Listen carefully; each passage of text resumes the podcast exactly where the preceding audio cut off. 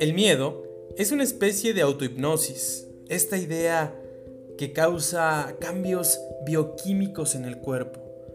Al repetir la misma idea una y otra vez, este cambio bioquímico a veces puede ser tan venenoso que también puede quitarte la vida o incluso provocarte alguna enfermedad crónica degenerativa. La meditación es muy aconsejable en este tiempo de crisis emocional, ya que se convierte como un aura protectora alrededor del buscador que no permite que entren energías negativas dentro. Energías negativas nos referimos a toda esa información amarillista, no fundamentada y no comprobada que está esparcida por todos los medios de comunicación. Ahora, la energía del mundo entero se ha vuelto irracional. De esta manera puedes caer en cualquier momento en un agujero negro sin salida.